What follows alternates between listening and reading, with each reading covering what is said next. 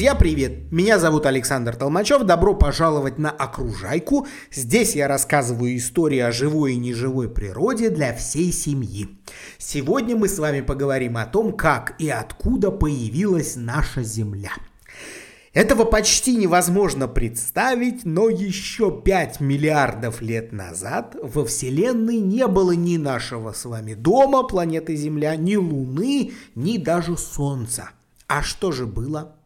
А было простое скопление атомов, которые были рассеяны между звездами. В это трудно поверить, но ученые утверждают, что атомы эти те же самые, из которых сегодня состоит и наша планета со всеми ее континентами и океанами, и даже мы с вами. Итак, представьте, друзья, 5 миллиардов лет назад в межзвездном пространстве плывут облака, состоящие из газа и пыли. Пыль это совсем не плотная, и если бы мы сейчас могли оказаться там в далеком прошлом и посмотреть на эти облака, то мы могли бы даже увидеть сквозь эту пыль э, звезды. В какой-то момент эти облака начали уплотняться. Вы спросите, почему они стали уплотняться? Уплотнение пыли происходило благодаря гравитации. Частички пыли в космосе сбивались в комок, почти как обычная домашняя пыль сбивается в хлопья у нас с вами под диваном, если там не пылесосить долго. То есть к более крупным пылинкам начинают притягиваться пылинки более мелкие. Постепенно это облако становилось все больше и больше, однако оно все еще не имело формы. Это было такое бесформенное, огромное облако космической пыли какой-то момент, и, кстати говоря, мы точно не знаем до сих пор, произошло это вдруг или началось постепенно, но облако это начало вращаться. Причем вращалось оно не полностью.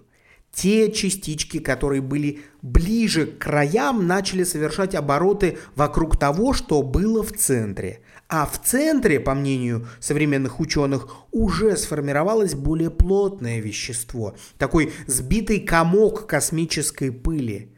По сути, мы уже сейчас можем сказать, что в центре находился прапрапрадед нашего Солнца, а вся пыль, что вращалась вокруг него, это прапрабабушки планет, которые мы видим даже и невооруженным глазом на небосводе. И вполне может быть, что ничего бы больше никогда бы и не произошло, если бы не взрыв какой-то неизвестной звезды по соседству. Вы же знаете, друзья, что все звезды в конце своей жизни взрываются. Вот и эта неизвестная нам с вами звезда так закончила свой жизненный путь, сослужив всем нынешним землянам отличную службу. Во-первых, при взрыве на миллиарды километров вокруг разлетелось вещество, из которого звезда состояла, а во-вторых, отголоски этого взрыва оказали давление на то самое вращающееся полевое облако.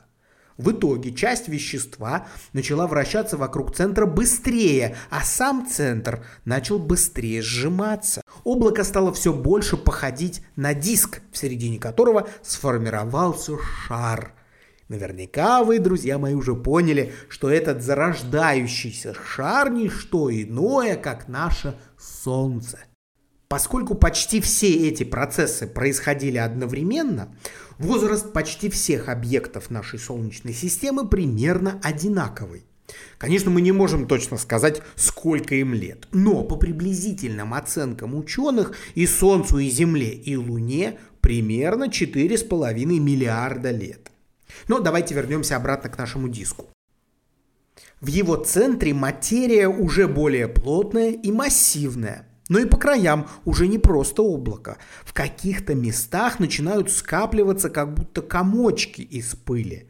Вещество в них тоже начинает потихоньку вращаться вокруг собственного центра, однако они все еще зависят от растущего солнца. Они уже бегут по кругу, и каждый по своему. А что же происходит с самим Солнцем? Почему оно вдруг становится горячим и светящимся? Дело в том, что в центре его непрерывно сталкиваются друг с другом атомы водорода, повышая температуру друг друга. Теперь представьте, что вы смотрите на обычное облачко пыли, вот то самое, которое мы с вами можем достать, например, из-под дивана. И если бы мы это облачко раскрутили, то более легкие пылинки начали бы отрываться от основного облачка и разлетаться в разные стороны, правда? Мы же с вами помним, что все пылинки состоят из молекул разных химических веществ. Так вот, более легкие молекулы, например, водород, аммиак, гелий, метан, они улетели к краям нашей Солнечной системы, а более тяжелые – например, кремний, железо, магний или даже кислород. Вот они все остались ближе к центру, ближе к Солнцу.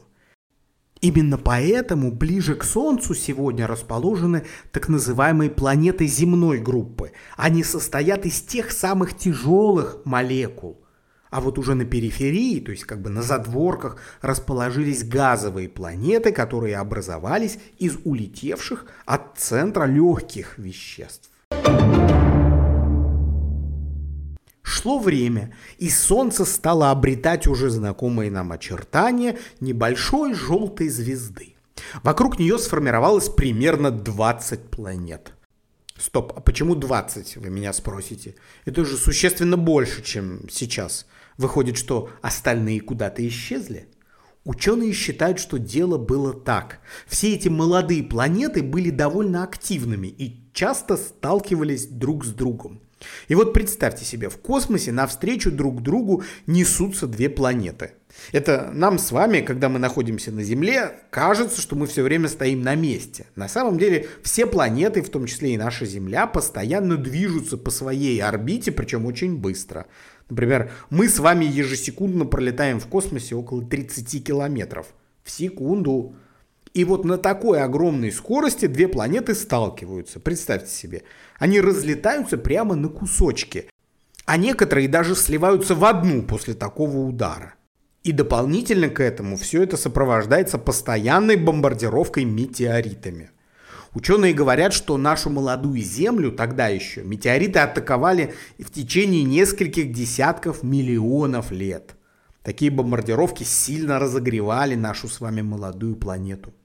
Как же могла выглядеть наша Земля в ту пору? Скорее всего, это был крупный, больше чем сейчас, раскаленный шар, который светился красным светом.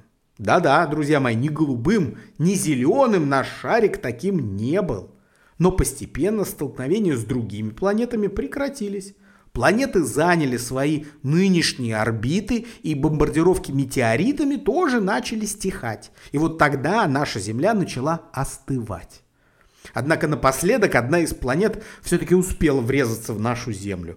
Ученые даже дали ей имя Тея.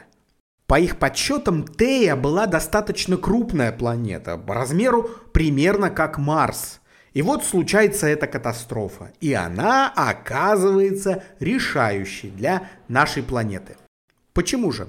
Да потому что именно тогда часть земного вещества выбросила от удара за пределы нашей планеты.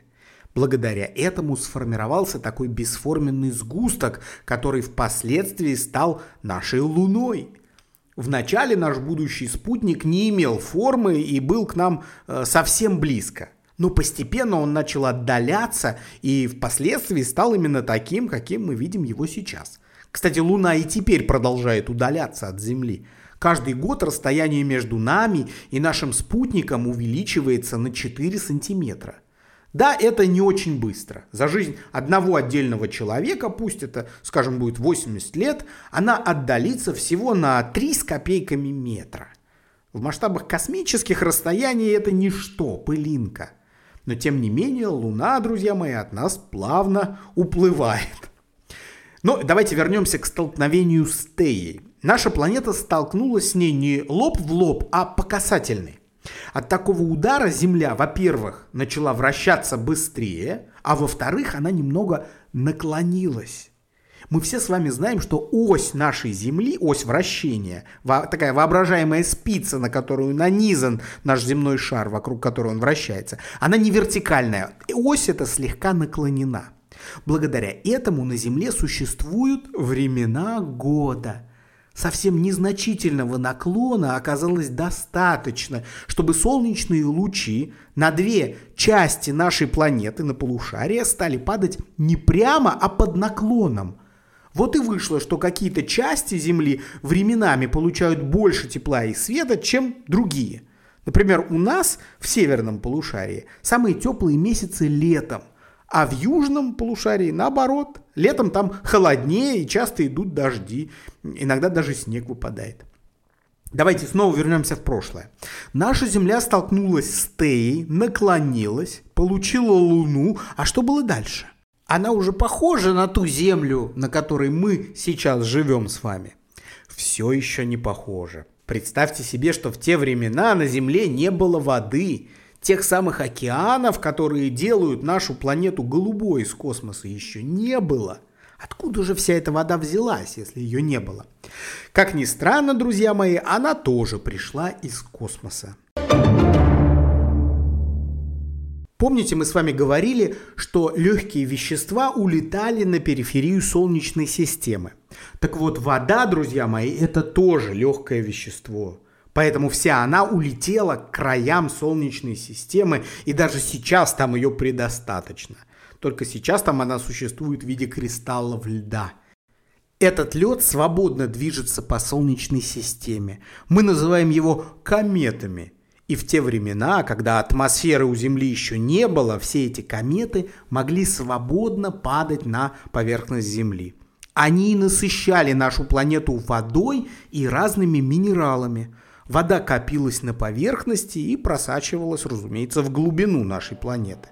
Так вот, та самая вода, которая сейчас у нас с вами льется из крана, это и есть вещество из древних комет. Представляете себе, друзья мои? Ведь вода, она никуда не девается. Она не исчезает бесследно, если, например, высыхает водоем или даже капли у нас с вами на столе. Она находится в круговороте – из атмосферы она попадает в почву, из почвы в реки, из рек в океаны, из океанов снова в атмосферу. И любой капли воды, любой частички, только подумайте, друзья мои, ей уже миллиарды лет.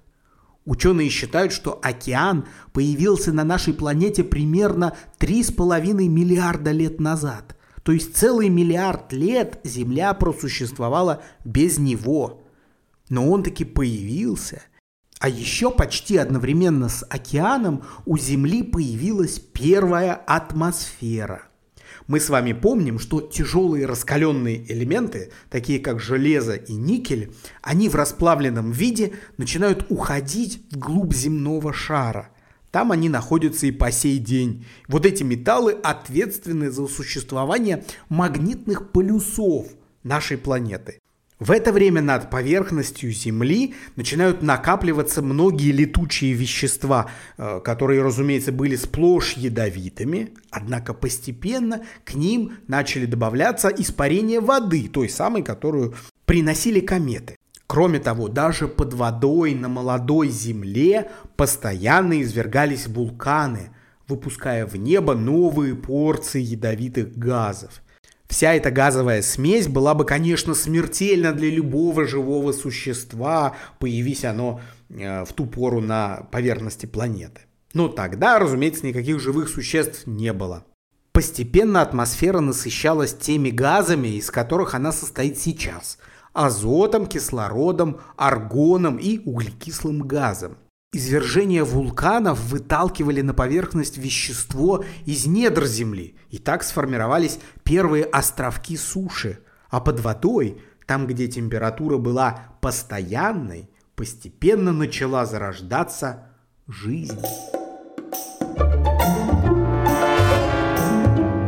thank you